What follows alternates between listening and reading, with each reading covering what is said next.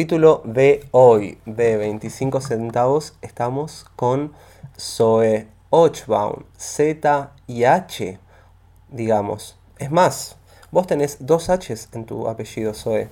¿Qué sentís? Dos Hs, así es. Y me, siento como con más power, como que tengo más ahí, más power en el apellido. La H, la H es una letra invisible que hace muchas cosas. Y vos sos medio así también. Totalmente. Bueno, gracias. Vos sacaste un libro que se llama Monstruario. Y en la tapa, que en la tapa de tu libro la hiciste vos. Y vos decís que no sos ilustradora. Pero técnicamente hiciste la tapa de un libro, sin ser ilustradora. Esa es la H. Como que está ahí, pero nadie, nadie piensa en la H. Está ahí, pero sin etiquetas. Nadie la molesta. Diciéndole vos sos tipo la A, ponele, que tiene un montón de responsabilidades, porque está en todos lados. Las vocales sobre todo. En cambio la H va tranquila, como que no, viste, sin etiqueta, sin rótulo, pero, pero bueno, hace muchas cosas. Sí, siento que si lo ponemos en un ejemplo más medieval, la H sería como la prima de la reina que no tiene las responsabilidades, pero tiene esos beneficios y no tiene toda la paja del protocolo y todo eso. Totalmente. Y, y te pasó de decir, che, tendría que hacerla una persona que, que ilustra o que es ilustradora, ¿pensaste en eso más como así tradicionalista o fue de una lo hago yo? No, no, no. Lo primero que pensé es en que quería que lo ilustren muchos, eh, muchos ilustradores. Había pensado en mi tío, que es pintor, habían pensado en Gusti, un amigo mío que ilustra increíble. Y de pronto sentí como que todo eso iba, no sé, iba a hacer que yo dependa mucho de otras personas. Y me gusta mucho eh, nada, la autogestión y poder depender de, mi propios, de mis propios tiempos y de mi propio deseo. Y fue como, bueno, nada, quiero esto, a ver cómo me sale. Y salió.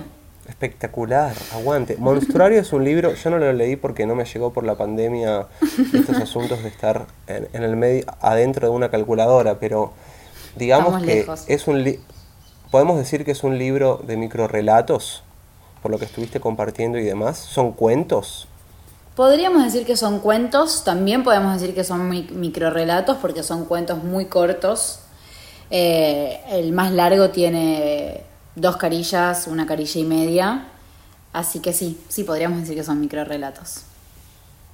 O sea, como canciones eh, literarias. I like it. O sea, hacer un montón de cosas en dos páginas es re difícil o no. ¿Qué onda eso? Sí, es difícil, sobre todo si querés transmitir una idea que es no, no porque piense que la literatura, ni siquiera el arte, sea para transmitir ideas todo el tiempo o mensajes, pero Monstruario sí tenía como algo de base muy de, bueno, esta es mi forma de pensar, social, política, personal, y quiero que quede plasmada en cada uno de estos personajes y en cada uno de estos cuentos.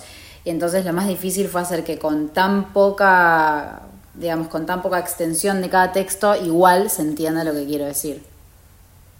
Tal cual.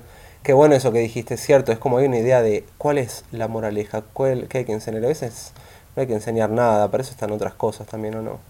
Totalmente, es que yo nunca pensé al arte desde ese lugar. Como que viste que pasa mucho que vas al teatro y salen y dicen, ¿y vos qué, qué enseñanza te dejó esto? O, o viste que en la película al final lo que te quería, no sé, no me quería decir nada, o sea, la mirás y si querés interpretar algo buenísimo y si no también está buenísimo. Tal cual, para eso están los tutoriales de YouTube de última. Claro, si claro. algo, lo miras ahí y ya está. ¿Cómo desarmar una soga con los dientes? Hay 30 videos ya ahí, señor. Así que está todo bien. Entonces, eso fue de la... Exactamente. O sea, el monstruo es como una invención, se puede decir, porque el monstruo no es una criatura. Es una gran diferencia ¿no? entre monstruo y criatura. Sí, es una gran diferencia. La diferencia es que monstruo es una invención cultural, eh, hecha por el humano. Obviamente que la palabra criatura también es una construcción cultural humana, pero digamos, es muy diferente. Una criatura también puede ser, eh, bueno, no sé, no, me quiero poner exquisita, pero una criatura también puede ser un animal, es, sigue siendo una criatura. Los humanos también seguimos siendo criaturas. O la madre, viste, em, que le dice, es una criatura cuando es muy chiquita, la hija o el hijo es una criatura. Claro. Por eso tiene muchos usos. En cambio, monstruo siempre fue como algo eh, negativo y con como un adjetivo, digamos, muy descalificativo. Tal cual. Sí, como el monstruo te tiene que dar miedo, no hay monstruos buenas o buenos. Exacto. Creo que un poco Monster Inc. en su momento vino a, a, derribar, ¿no? Como esa, uh. esa puerta que, en donde los monstruos podían ser solo malos. Y Monster Inc., al menos para mí, fue como, wow, qué increíble que un monstruo te pueda dar ternura, tipo, no sé, Mike Wazowski, ¿entendés? Que lo único que querés es abrazarlo por su hermoso, no sé, todo, su ojo, su color, es hermoso. Y todos, todos los monstruos ahí como que decís, bueno, son re buenos. Mal. Monster Inc. es un peliculón.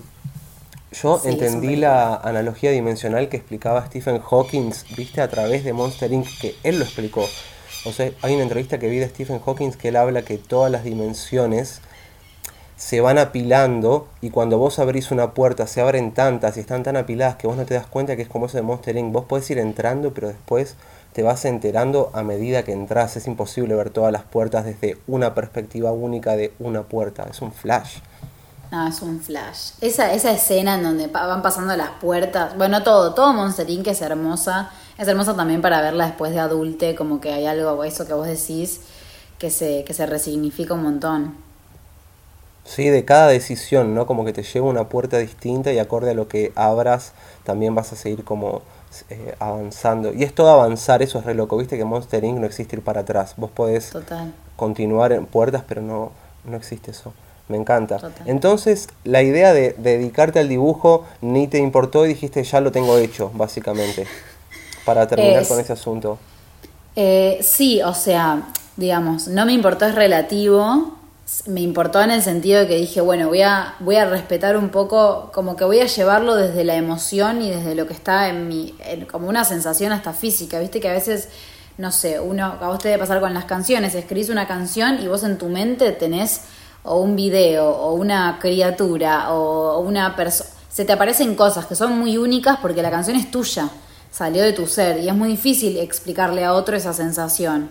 Incluso aunque la hagas vos, nunca va a ser exacta, porque lo que está dentro de uno es muy difícil de reproducir exacto. Pero fue como una decisión más de como, bueno, voy a hacer que, esta pieza sea absolutamente eh, fiel a mis, a mis emociones y a mis pensamientos. Qué lindo. ¿Te pasa eso que piensen que por esta idea de percibir al monstruo desde un lugar más lindo crean que es como un libro infantil? Sí, perdón, re. Re. Que tampoco, que tampoco nunca, no lo veo, o sea, nunca lo vi como un problema porque... No es peyorativo, tal cual. No, eso, eso te iba a decir, no me parece peyorativo, eh, me parece como... Eh, me daba fiaca que los adultos se pierdan de leerlo por el hecho de pensar de que como tiene ilustraciones y como es cortito y como es sobre monstruos, sea únicamente para niñes, porque en verdad yo cuando la escribí nunca pensé en niñas, al contrario, pero después me encontré con que, no sé, hijes de amigues o, o en librerías de niñas específicamente lo vendían y dije, che, qué piola, qué piola que lo puedan leer eh, chiques chiquitites. Pero bueno, también es interesante la mirada del adulto en, un libro que tiene mucho de la inocencia infantil.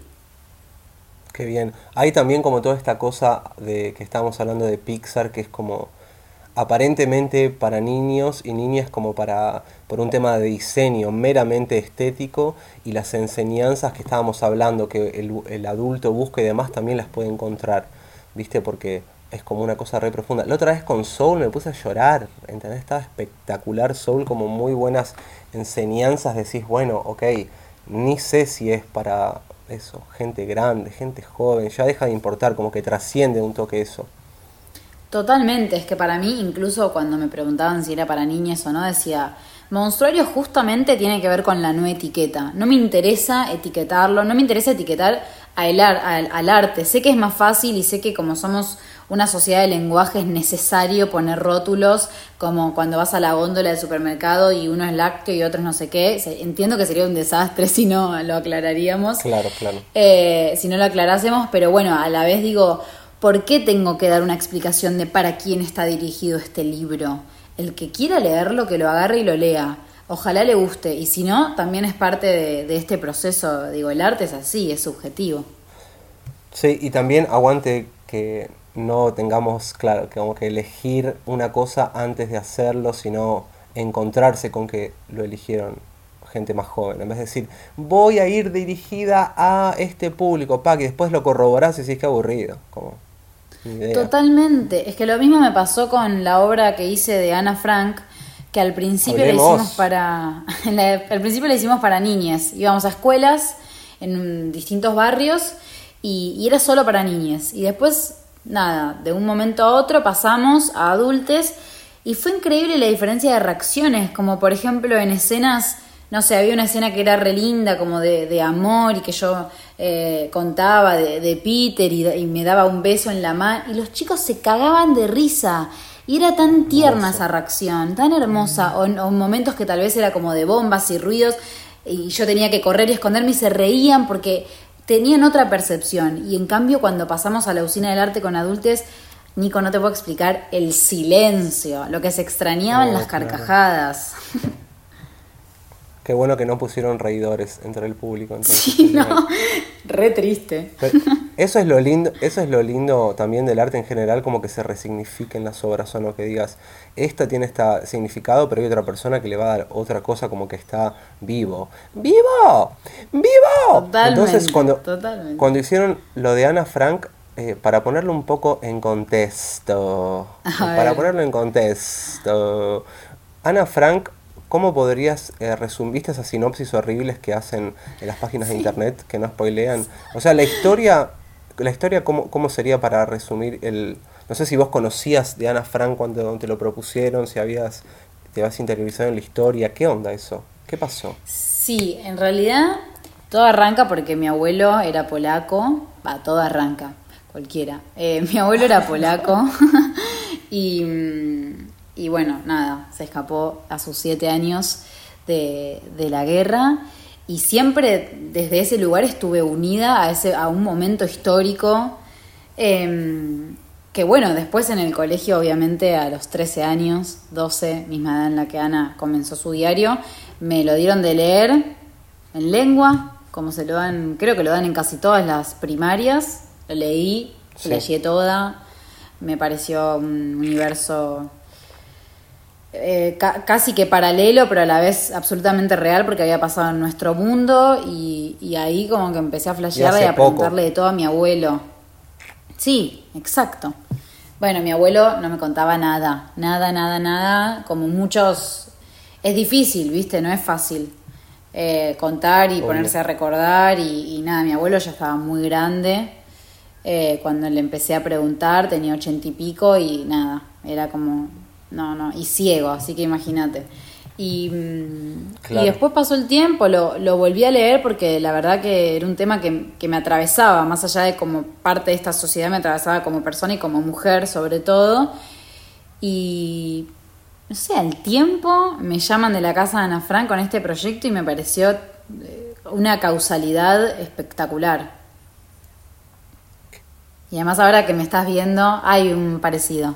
Sí, tal cual eso. Por eso te iba a preguntar, fue como que llegó, eh, va, es difícil disociar que, llega primero y el orden a veces de cosas que están sucediendo en conjunto, pero vos tenías una idea entonces de la historia y eso te jugó a favor, por así decirlo, o tuvieron que encarar los ensayos y eso desde otro lugar de la historia que vos sabías. No, tuvimos que encararlos de otro lugar porque para mí era todo me lo, me lo tomaba muy personal porque era algo que realmente me atravesaba las entrañas desde muchos puntos de, desde muchos puntos de vista, como te digo, desde lo personal, como mujer, como eh, judía, como nieta de inmigrante, como que eran muchas cosas que si yo eh, soy actriz, persona, me involucraba de manera personal, iba a terminar destruida eh, entonces fue como hay que tomarlo desde, desde otro lugar, hay que, hay que sacar a Zoe, de hecho en la obra hay, hay dos personajes, están Ana y Eva, y Eva al principio se llamaba Zoe y fue como, bueno, no, chicos, listo, porque si no voy a sufrir problemas de identidad. Así que, eh, nada, estuvo bueno también esa disociación. Lo que digo es, cuando vos empezaron a armar como todo los ensayos, ¿cuál fue el primer paso de eso? ¿Cómo armaron los primeros ensayos? Uf, fue muy difícil. El primer ensayo estábamos como todos, como qué carajo, porque eran muchas cosas. El guion te digo, o sea, la obra duraba 45 minutos y todo era texto. No había pausas sin textos. Eran 45 minutos hablando, hablando, hablando, hablando sin parar. Entonces, digo, lo primero, ¿no? Eh, bueno, el texto tiene que estar tal cual, porque no estamos inventando algo, estamos haciendo una, contando una historia sobre un hecho real, sobre una persona que existió y falleció. Entonces hay que tener mucho respeto. Entonces lo primero fue como un laburo, ah, como, como hacen los músicos, supongo, de, la memoria, ¿no? Que, bueno, que es clave en el actor y en, los actores. Y, y, después correrse un poco de la técnica. Obvio que al principio es técnica, técnica, técnica para perfeccionar, pero después necesitas que ocurra la magia. Porque en el escenario, si no hay magia, fuiste al piste. Entonces fue como empezar, bueno, listo, todo esto que aprendimos hay que desaprenderlo, olvidarnos del texto y empezar a investigar desde otro lugar, desde la improvisación, desde el juego, desde ejercicios, como fue como, no sé, tipo cuatro meses de una manera y a los cuatro meses cortar y hacer otra manera absolutamente diferente. Claro, memoria y también memoria muscular, ¿no? Decir, bueno, sé que de acá me agacho hasta acá y después voy caminando para allá, como que tenés que hacer todo re, re eh, gestual o no. También estás sola ahí, muy difícil. Estás sola y a la vez no estás sola porque vos no te pusiste en la marca que te habían hecho y el de luces entonces no se da cuenta que tiene que bajar las luces. Y entonces el de la música no sabe que tiene que mandarla. Como que hay un código en donde las cosas tienen que ser muy exactas y cómo hacer para que esa exactitud y esa perfección, entre comillas, eh, no te corte la magia y el juego y, la, y la, realidad de, del actor. Entonces vos tenés que estar desdoblado entre Zoe, actriz responsable, que sabe que tiene que ser parte 1, parte 2, parte 3, porque la obra está dividida como, como en capítulos. Y que entonces eh, tengo que ir para este lado después. Pero Ana, personaje, siendo Ana verdadera, con, con magia, con luz, con brillo para que no, no se vuelva algo robótico. Claro, te unís más como al equipo de laburo de, más de producción o al equipo más técnico, eso está bueno, como otro tipo de equipo, capaz que eso, actrices, colegas o gente claro. en el escenario. Sí, total. En ese sentido creo que hay que, aunque tengas eh, colegas, actores y actrices, en ese sentido creo que es una gran responsabilidad cuando nos subimos a un escenario distinto en cine, ¿no? En el teatro es como todo es, tanto en, es en el instante y es a vivo que tenés mucha responsabilidad y un mínimo error puede hacer que se confundan otros. Entonces hay como ahí un relauro en equipo. Me encanta algo que, que dice Marcelo Savignone, que es mi profesor, que dice, a ver, nosotros enseñamos teatro y enseñamos las herramientas para cuando no aparece el juego, pero cuando aparece el juego, jueguen eso es la magia. Cuando aparece el juego, ahí está la magia, pero no está la magia siempre, porque a lo mejor tuviste un día de mierda, eh, a tu perro le agarró dermatitis, a tu hermano no sé qué, te peleaste con... No sé, tenés, o sea, imagínate, el día dura 24 horas, te pueden pasar un montón de cosas, o a lo mejor tenés un día de mierda, pero igual la función fue increíble y fue mágica. Eso es en el momento que, que lo sentís y por más que uno haga no sé, a mí me, gusta mucho hacer como algún ritual, alguna meditación, conectarme antes de salir a escena con mi personaje, con, la situación, con ese momento especial. Y aunque hagas todo eso, viste, la energía es, es muy particular, no, no podés em, planificarlo, sucede en el momento. Pero sí es importante que haya mucho laburo, porque más allá de la magia, si no laburás y si no ensayás, nosotros ensayábamos cinco horas todos los días y terminas exhausta, pero es la única manera de que, de que la magia se haga de manera responsable. Sí, además, claro, si tenés toda la soltura de tener el texto en la cabeza, puedes empezar a jugar. Si lo tenés de forma dudosa, es como que no hay tanto margen para, ese juego.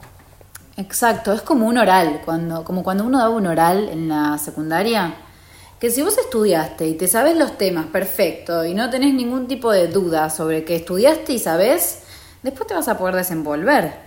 Lo que pasa es que en el oral también pasaba que estaban todas las personas que no podían desarrollar el habla en relación en cómo estaban pensando. Eso era tremendo, como personas que realmente sabían del tema, pero no podían articularlo bien, ¿viste? sí, o, timidez o, o nada, o, o, tartamudez o distintas problemáticas que a uno lo hacía que te daban más vergüenza o que no te copaba tanto. Sí, eso era una locura, que no te dejen elegir en si escribir o dar el oral. Eso es raro. También eh, lo, lo, preguntaba porque en tu caso la historia tiene un peso social grande, no es que estás hablando sobre una historia única, qué sé yo, es como... Hay, es más fácil criticarte o no en, en Diario de Ana Frank, porque es como, bueno, a ver, tipo, o la rompes o, ah, sí. Ah. Sí, por eso te digo, para mí era mucha, mucha responsabilidad, como que no, para mí todos los trabajos se tienen que tomar con muchísima responsabilidad, sobre todo cuando estás, eh, digo, sin ir a esto de la moraleja y todo, como estábamos hablando algo que es algo, eh, un hecho, digo, Ana Frank sucedió, la guerra sucedió, el holocausto sucedió, entonces uno necesita transmitir el mensaje tal cual fue escrito. Entonces por eso nosotros no podíamos cambiar palabras del diario, no podíamos inventar cosas. Uno puede decorarlo, uno puede darle como un gustito, pero no puedes inventar nada ni mentir. Entonces es mucha responsabilidad. Por eso digo que, digo, esto de la memoria, de aprenderse el texto, no es joda, no es joda porque estás contando una historia que, que de verdad hay que tenerle mucho respeto. Tal cual. ¿Qué onda el tono, Zoe? Con, o sea, ¿podían meter algún, la tonalidad de cómo lo contaban, los neologismos, eh, no sé, la semántica, todo eso era más digno de época o estaba aplicado a algo más moderno? No, en ese sentido era súper moderno. Eh, como que era todo, no, no había ninguna palabra que te alejase, como pasa en el diario, pero porque obvio es hay años de por medio, todo era muy coloquial, todo era muy adolescente, como lo que diría cualquier adolescente de nosotros, para que también de esa manera eh, se pueda empatizar de manera más fácil, podamos llegar más fácil. Me imagino, ¿hay algo que vos creías que no te iba a dar miedo y que decías, uy, va, no miedo, pero que era un desafío que te terminaste enterando ahí, como decir, che, mucho respeto a esto, es un re laburo? Creo que lo corporal, en el escenario, que incluso ni siquiera lo entendí en el escenario, sino el año pasado que empecé teatro físico con, con Marcelo Savignone, ahí dije, ah, ok, como que no son cosas separadas, porque uno, uno como actor entrena su cuerpo, ¿no? Yo hago danza, yoga, no sé, diferentes disciplinas, taekwondo, que para, para entrenar el cuerpo, pero claro, como disciplina separada, ¿no?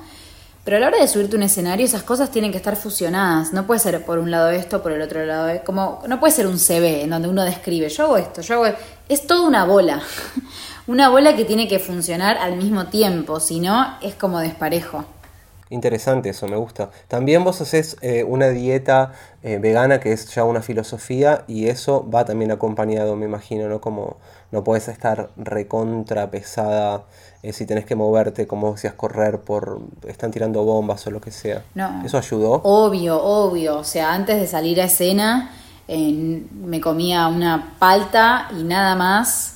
Eh, como para tener energías, pero no podía estar pesada porque imagínate, uno se come una cena y después te quieres tirar en la cama a dormir y al contrario, tenía que estar llena de energía porque era hacía de un adolescente, entonces toda esa energía adolescente, aparte corría de acá para allá, de acá para allá, de acá para allá, no me paraba de mover. ¿Viste que en inglés se dice play music, como de jugar a la música? No se dice tocar. Vos habías dicho lo del juego, ¿viste lo de tu maestro? Que decía que cuando está el juego, medio que no piensen en la técnica, por así decirlo. Y eso. Sí, porque creo que las herramientas en el arte están justamente para cuando no aparece la magia hay que, uno las tiene que tener bajo la manga, ¿no? Como medio cajita de herramientas, tipo yo sé que si pasa esto hago esto, eh, pero no hace falta usarlas, a menos que sea necesario. Interesante. ¿Qué onda entonces la diferencia entre esa típica comparación entre teatro y cine como el otro opuesto, que sea como, che, queda eso y queda eso, y a las personas les llega esa toma y no tanto las miradas, porque en el teatro también viste que pasa que acorde a dónde te sientes, ¿sí? estamos hablando de geografía, cambia un poco, o sea, obvio que la interpretación, pero hay un lugar como distinto. En, en la tele, bueno, sí, te puedes parar en distintos lados, pero es más o menos eso. ¿Qué onda cuando te ves? ¿Te, ¿Es más la crítica en el teatro o en el cine? Creo que son como distintos códigos, viste que a veces uno dice, bueno, pero ¿en qué actúas? En... Te preguntan mucho eso. ¿Qué, qué te gusta más, actuar en cine, en teatro? Eh, no, no, no hay, o sea, Boca. Claro, entiendo que hay gente que obviamente cada uno decide qué le gusta más en la vida. A mí en lo personal me pasa que no es que algo me gusta más que el otro, porque me parece que son códigos diferentes, si bien parten de la misma idea, concepto, no sé, llámalo actuación, llámalo eh, whatever, creo que son códigos diferentes en donde se, se nos comunicamos de manera diferente. Cuando uno, cuando te subís al escenario, no tiene nada que ver estar en un set, pero, o sea, nada, nada de nada de nada. Sí, de hecho es lo que más extrañamos que noto en colegas, eh, ya sea visuales, actrices de teatro, eh, músicas, músicos, lo que sea, que es como hay algo en el escenario que viene pasándose miles de años, no es nuevo, no es un capricho de estos últimos dos años. Eh, es algo ya como celular, como metido en, en, todas las personas. Y cuando lo cortaron, como todo esto con lo que pasó de la pandemia, a mí me repasó. Tengo muchas ganas de ir al teatro, por ejemplo. Eh, cuando volví a ver música en vivo, hace poquito fue como, sí, Dios, que te vibre todo el pecho, ese flash, es como que no es lo mismo que escuchar discos en Spotify, todo bien, pero no es lo mismo. No, porque sobre todo creo yo porque la experiencia es compartida. Tanto el que está brindando ese servicio de arte como el que está ahí expectando, es algo compartido. No es que alguien lo hace y te lo deposita o te lo... No, no por eh, menospreciarlo, cero. Eh, todas las plataformas me parecen extraordinarias y las consumo, pero de hecho se va a escuchar en Spotify esto. Nos van a estar escuchando en Spotify cuando digamos eso. Así de irónico todo, imagínate. Exacto. Pero digo, no es lo mismo cuando ves una película ya terminada, ya hecha, ya sea en el cine, ya sea en Netflix, ya sea en donde sea, a cuando estás ahí compartiendo la experiencia con, la persona que está del otro lado. Eso para mí tiene un power que, es incomparable. No porque sea mejor o peor, sino porque es diferente. Después de hablar de esto de Play Music, vos también cantás. Yo también canto, pero, pero bueno, no lo, no lo muestro mucho. Te lo mostré a vos una vez. Che, ¿y qué onda eso de, grabar también con la voz y demás? Porque lo relaburás en el teatro y eso. ¿Habías laburado qué onda técnica vocal antes? Sí, sí, sí, desde los nueve más o menos que tomo clases de canto y hace seis años que empecé con otra profesora que se llama Marcela Grois, que, que la amo mucho, y empezamos con otro tipo de técnicas como la autonía y nada, ya no tenía que ver con el, con el hecho de cantar en sí, sino de, de cómo poder respirar mejor, hablar mejor, no tensar, poder relajar, que hablar no sea un esfuerzo, porque imagínate, estás en un escenario 45 minutos, ¿cómo hago para no perder mi voz? ¿Cómo hago para no quedarme difónica? Para que no me duela, para que no me canse. Y, y, bueno, creo que el canto, digamos, es algo aparte, que no, que, que que podría, que podría no estar, digamos, eh, más allá del trabajo de la voz, que obviamente para cantar creo, considero que es muy, que es esencial el trabajo de la voz, pero más allá de cantar, ¿entiendes? ¿O hice un trabalenguas? Sí, no, recontra. Yo tuve que volver a aprender a hablar, como que dice, dije, uy, no sé hablar. Viste un momento que dije, uy, no sé hablar. Es que es eso. Posta, ¿eh? Es eso, es como reaprender a hablar, porque hablar no tiene por qué cansarnos. Viste que como que a veces terminás en una conversación y decís, uy, pucha, pero, pero tengo cansada la garganta. Y decís, no, pero eso no debería pasar. Sí, de hecho, en eso que te preguntaba de, viste, las funciones, cómo iba modificándose, te iba a preguntar eso, porque siento que nos vamos poniendo distintos desafíos. El principio es, bueno, que no pase ninguna catástrofe. Después es llegar lo mejor posible. Después, eh, nada, es como ya decir, bueno, quiero llegar a este lugar tranqui, no quiero matarme para llegar a tal expresión o nota o, o timbre o lo que sea.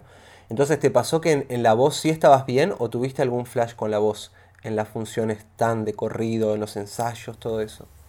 No, en, las, en los ensayos sí, porque bueno, fue hasta, hasta encontrar el punto, sí, además en, la obra en un momento canto eh, una canción en yiddish y, mm, y bueno, nada, fue como eh, en las funciones lo había elaborado tanto, tanto, tantos meses que en ningún ninguna función terminé cansada de la voz o dolida.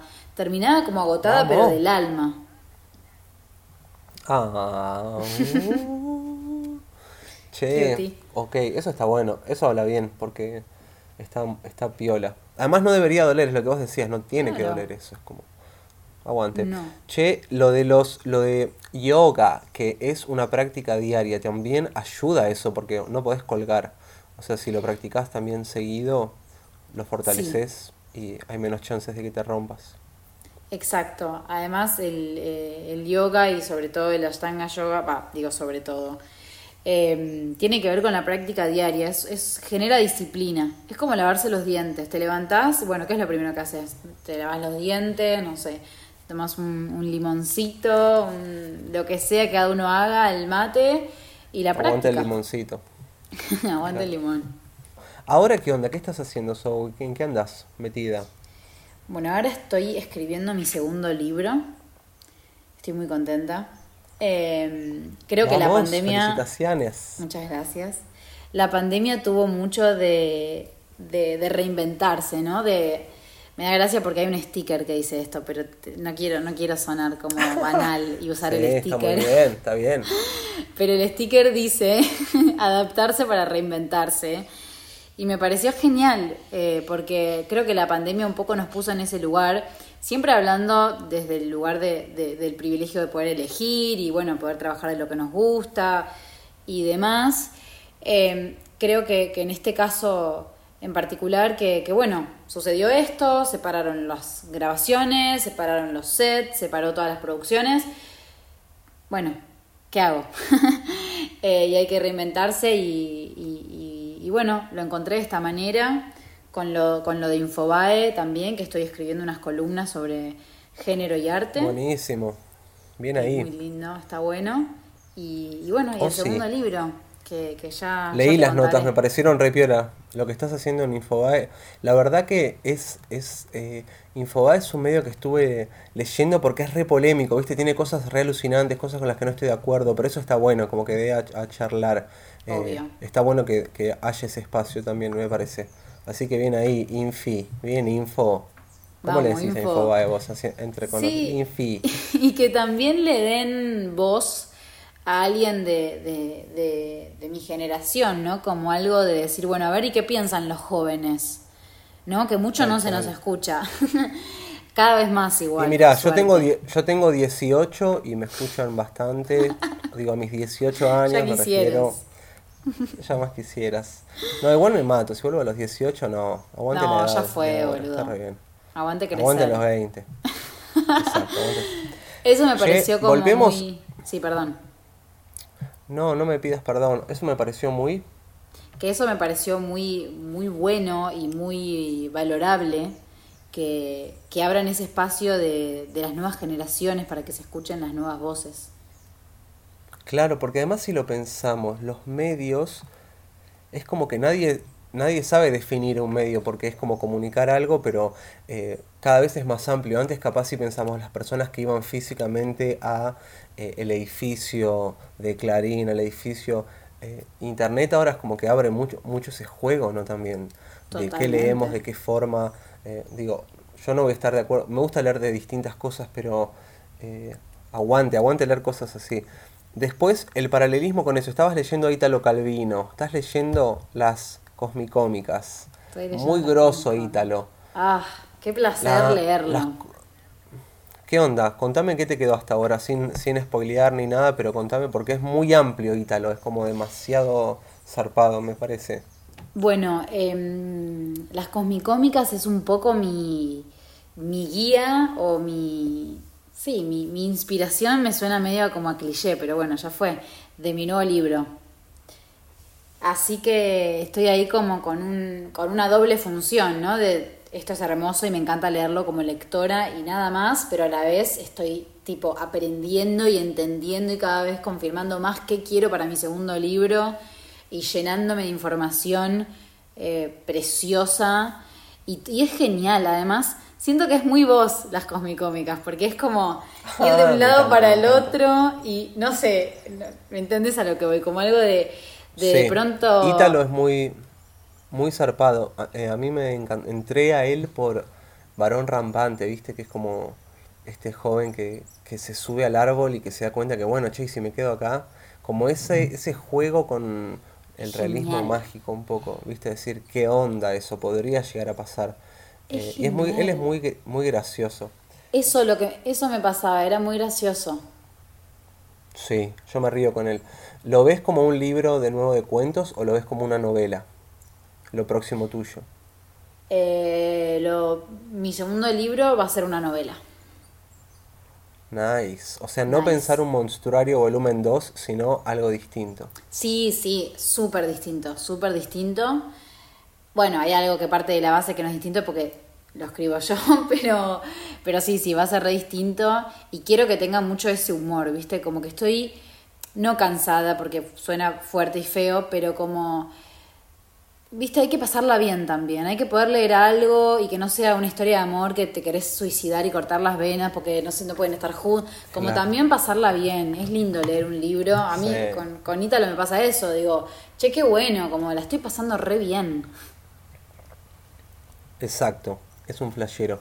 Estuve viendo todas las pelis de Anna Katz y me parece increíble, es como también hay una cosa de un humor constante con historias que se meten que son bastante heavies y aún así es como te podés reír de las situaciones, como siempre está ese factor. Eso me re gusta. Es que totalmente, porque aparte es como la típica frase hecha de reír para no llorar, ¿no? Como algo de atravesar las cosas con humor, no, no necesariamente las minimiza, porque nadie dice que una muerte o, una enfermedad o lo que sea es grave y que hay que obviamente atravesar lo que sea, un duelo, un momento de angustia, pero el humor también nos salva. Y si es desde el arte, mucho mejor. Me pasa que hay algo que es único. Yo banco, sé que hay, películas alucinantes. En España y sigo directoras y actrices, actores también. Pero mm, es un flash que ahora están cambiando con las plataformas, eso digo, como también pasó en, la música al principio, tipo Napster, ¿viste? Cuando puedes empezar a subir cosas. Eh, y pensaba qué loco como el formato también termina cambiando como a la obra, porque si, si funcionan ciertos formatos hay más demanda de ese formato, entonces tenés que empezar a inspirarte idealmente en ese formato para tener un laburo fijo, que es lo que muchas personas eh, quieren, queremos, como decir, laburar, o sea, y eso, laburar todo el año, viejo. Obvio.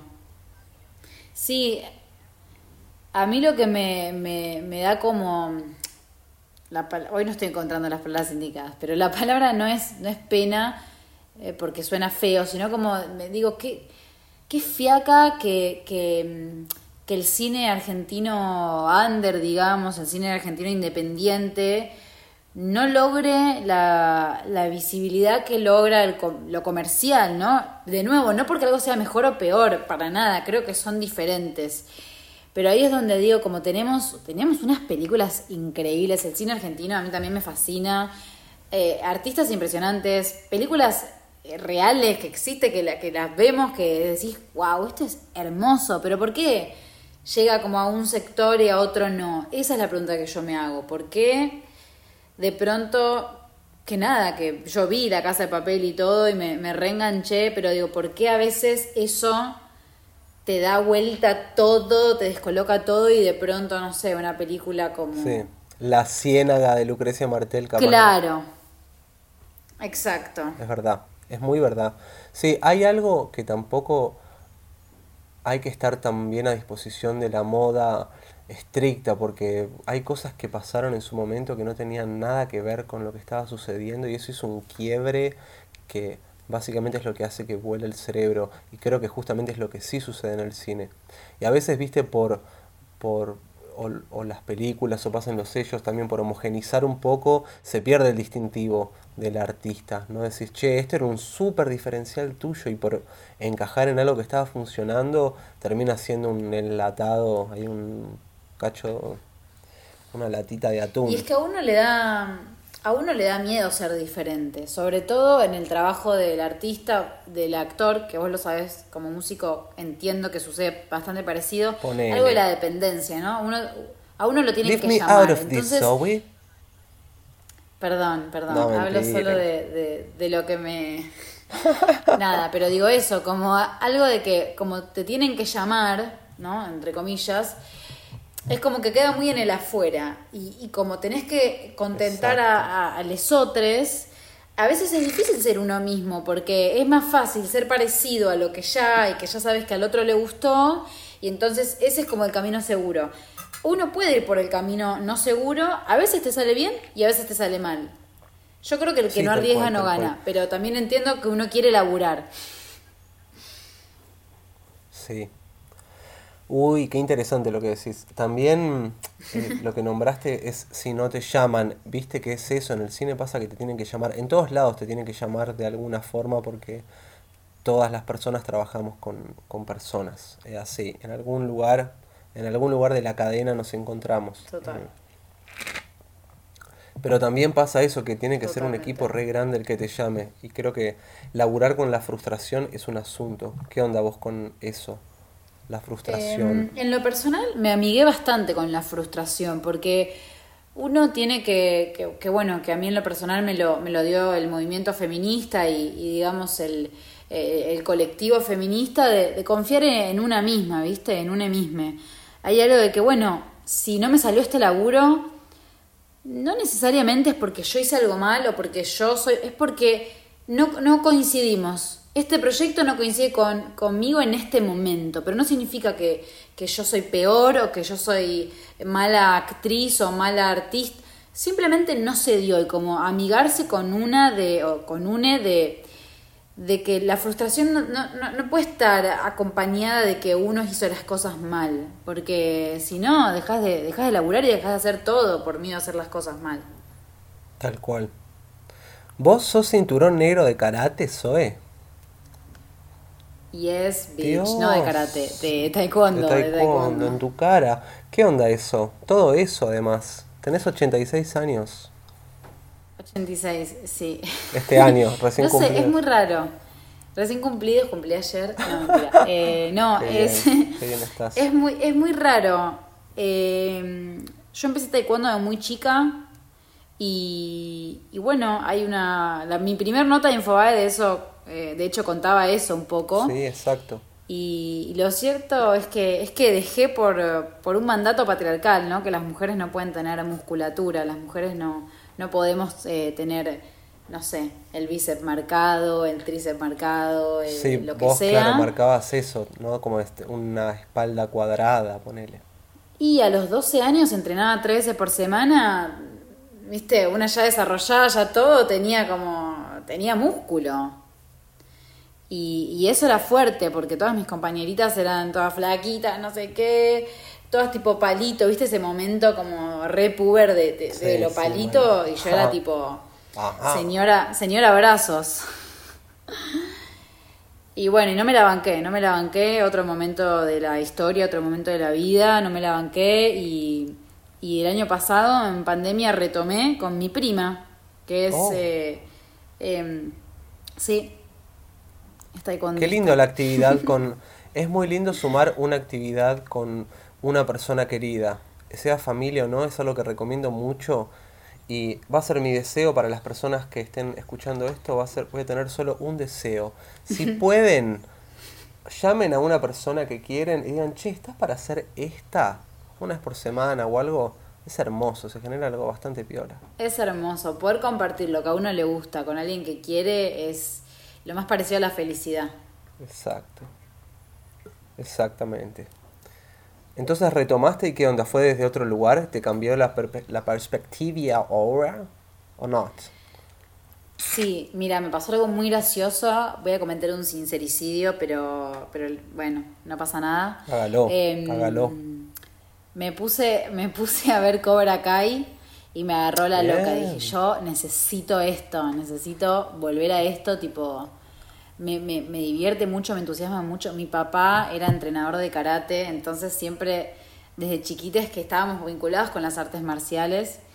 Y vi Cobra Kai y dije, no, no, la llamé a mi prima, le dije, quiero que me des clases, por favor. Y, y bueno, y fui ahí al grupito que, que, tiene en Parque Saavedra, estuvieron dando las clases y fue muy divertido. Divino, qué lindo el Parque Saavedra además, mi parque preferido en la ciudad autónoma de Buenos Aires. Qué bueno eso, qué bueno retomar. Entonces, em, dicen igual, perdón, hago un paréntesis, que Cobra Kai es de esas series que parecen una chotada y que están mejor de lo que parecen. Así que es capaz que le den una chance. Absolutamente. Eh, para mí está muy bueno ver la diferencia entre Karate Kid y Cobra Kai a nivel histórico, a nivel político, como que verdaderamente es, eso me pareció muy zarpado. Y está buena, es, es, es divertida, ¿no? no sé si es una joyita, pero es muy divertida. Qué bueno. Un deseo, Zoe. Deseo que, que elegir sea más accesible para todos. Espectacular. Gracias, Zoe Ochbaum, por esta charla. Bueno, te deseo lo mejor, Zoe. Sos una grosa. Ya le estás rompiendo. Es como, sabes ir a tu ritmo. Eso me cabe. Sos como ahí, un ritmo propio.